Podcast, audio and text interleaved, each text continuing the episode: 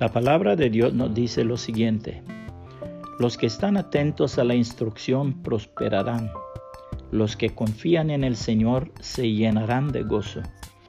Los sabios son conocidos por su entendimiento y las palabras agradables son persuasivas. La discreción es fuente que da vida para quienes la poseen, pero la disciplina se desperdicia en los necios. De una mente sabia provienen palabras sabias.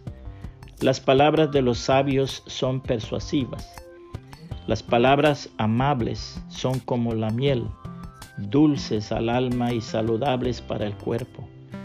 Delante de cada persona hay un camino que parece correcto, pero termina en muerte.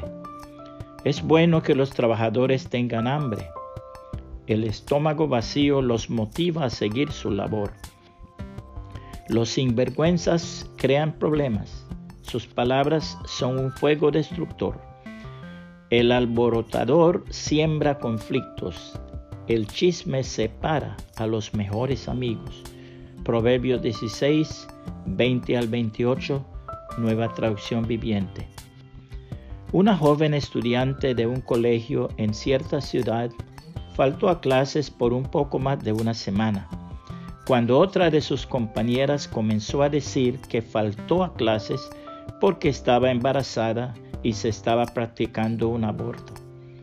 Como siempre sucede con los chismes, ese comentario se difundió rápidamente por todo el colegio. Cuando la directora se dio cuenta, llamó a su oficina a la que había iniciado los rumores y le dijo lo siguiente, por favor, tráeme un vaso con agua bien lleno. La estudiante se lo trajo, luego la directora le dijo, ahora tira todo el agua al piso. La joven titubeó, pero al fin obedeció. Después de derramar el agua al suelo, la directora le dijo, ahora recoge el agua del piso y ponla en el vaso. No se puede, dijo la estudiante. Pero la directora repitió con autoridad, hazlo. La joven con paños y servilletas recogió todo lo que pudo y así logró llenar medio vaso de agua, pero el agua ya estaba sucia. La directora le dijo esto a la estudiante. Así es como ha quedado la fama y el honor de tu compañera. Aun cuando quieras reparar el mal que has hecho, no podrás hacerlo. Tu compañera faltó a clases porque estaba acompañando a su familia en la muerte y el entierro de su padre hace unos días. Con cuánta facilidad especulamos y hablamos sin saber verdaderamente la realidad de las cosas. El apóstol Pablo aconseja lo siguiente. No empleen un lenguaje grosero ni ofensivo.